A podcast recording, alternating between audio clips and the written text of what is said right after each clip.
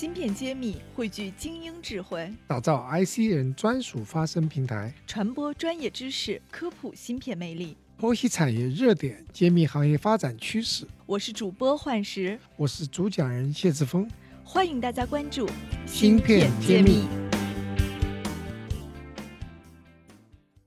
芯片揭秘的听友们，大家好，我是幻石。今天我非常荣幸邀请到了江苏北联国新技术有限公司的项目经理裘中介先生。那裘总也是刚刚跟我交流了非常多，包括跟我讲了一下这个公司的背景。我是觉得这个是我们芯片揭秘做到目前为止也是一个非常特别的一家企业。那下面呢，我赶紧请裘总跟我们听友们打个招呼。呃，各位好，我是北联国新的项目经理裘中介。好，那裘总就像刚刚说的，您给我们介绍介绍北联到底是做什么样的一个方向，然后为什么会成立这样的一家公司？我们北联国新是与南京市江北新区市政府联合成立的一家民营企业。呃，我们致力于做自主可控、国产化的服务器和 PC 机以及相关的一些设备。我们是主板设计跟整机制造商，也是软硬件适配制造商。呃，我们此次与华为合作打造的一款双路鲲鹏九二零机架式服务器，属于标准两优机架式服务器，高度两优，呃，宽度十九英寸，符合国际的一个结构标准，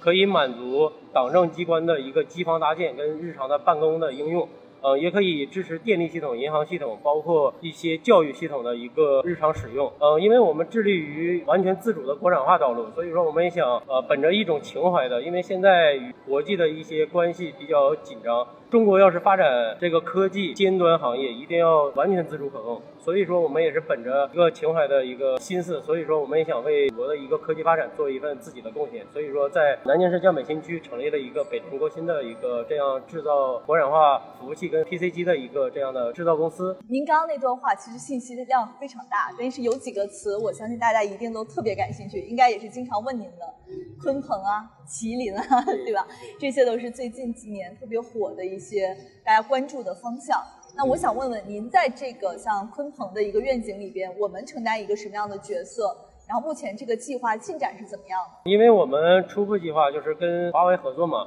呃，以鲲鹏九二零这个高性能、高安全的核心处理器为基础，打造一些自己的产品，具有自己特色的，也完全符合目前的一些党政机关的办公需求的一个高安全、高可靠、高利用性、高效率的硬件基础，包括软件的一个适配开发。因为我们每年投入的研发能力，还有一些生产能力都很大，所以说我们对这一块肯定是大力来推动。你们做基础服务器这件事，说心里话，我觉得应该是一个很难的事情。毕竟欧美一些国家这个领域发展的早于我们很多年。那你们做这个工作的过程中遇到的挑战或困难，你觉得一般是在哪几个点？因为国外的确实在计算机和软硬件方面发展的要比咱们早一些，但是我觉得国产化、自主可控。这个词不是单单讲讲就可以的。作为中国的这种办公系统来讲，一定要先实现全民来用，只有用才能在使用的过程中发现一些国产化可以继续改造或者升级的一个优化的一个空间。所以说，其实国外的台式机也好，服务器也好，刚开始步入市场的时候也不是那么顺利，直接就达到成熟的一个软硬件搭配系统来给用户的。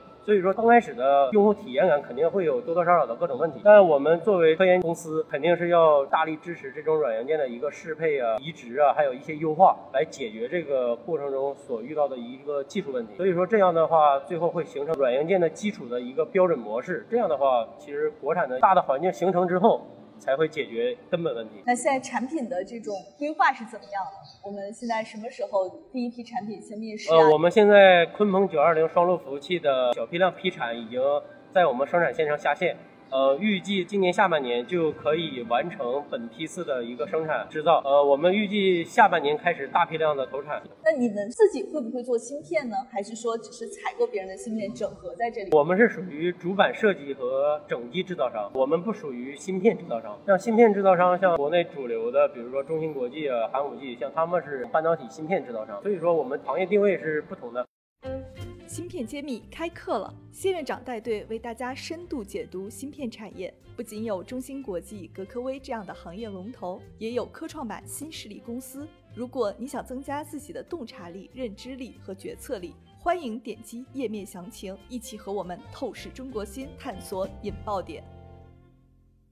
所以你是他们的用户，是他们的下游。像我们是属于合作商。所以我刚刚就看到你们今天的那个有一张很大的图，然后上面有好多这个我们行业的很多知名的芯片设计公司啊，或者行业的一些软硬件公司，好像你们的生态也是一个一开始就特别重视的方向。呃，生态计划能跟我们讲一讲吗？什么样的公司能和你们产生联合？因为我们本着完全自主可控，所以说在研发和后期的一个适配应用过程中，我们会主要考虑是要本土企业完全自主可控的一个产品。所以说，我们像鲲鹏九二零的服务器，现在已经完成适配国产的 UOS 操作系统和麒麟操作系统。一些国外的我们也成功适配，但是我们主打的还是一些国产的操作系统，包括国产的一些办公软件、流转软件、签章软件。比如说比较出名的，像永中 Office。呃，中标普娃、WPS，还有数科，像这种主流的一些国产的应用软件公司。还是我们主流的一些合作商啊，我们也欢迎现在准备在国产化道路上，在这个产业发展上推动的一些公司与我们合作。比如说可以方便的一些技术关口来跟他们完成一些适配啊、兼容啊，包括移植。其实我们自己的这个主机自己说的算嘛，想怎么样的调配都是可以的。这个还是听起来非常有自主掌握权的。但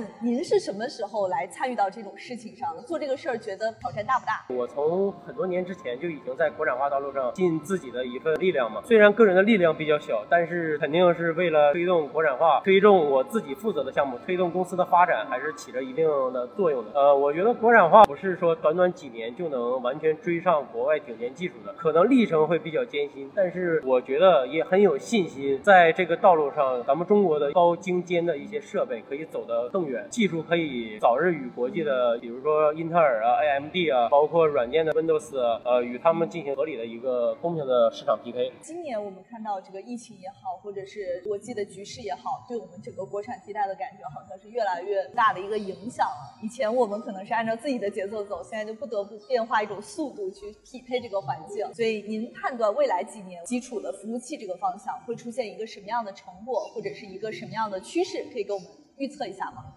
因为现在国际的这个环境对中国的限制，所以说咱们对自主可控的这个道路肯定是大力在推进的。呃，国家也是有相关的一些利好政策给我们这些做国产自主可控的一些企业，所以说也非常有幸在这个道路上呃有我们的参与。在未来的几年，我觉得像国产化应该是主流趋势，在党政机关、银行、包括电力、包括通信这些领域，肯定要大范围的使用咱们国产化自主可控的一个。软硬件系统设备，啊，这个也是大的趋势。非常感谢裘总跟我们分享了这么多，也祝福咱们的公司发展的越来越好。半导体全产业链的芯片企业库、投资机构库、产业园区库均已建成，用数据和专业搭建产业资源平台，促进人才、资本、资源的高效匹配与链接。欢迎关注公众号“芯片揭秘”，与我们取得联系。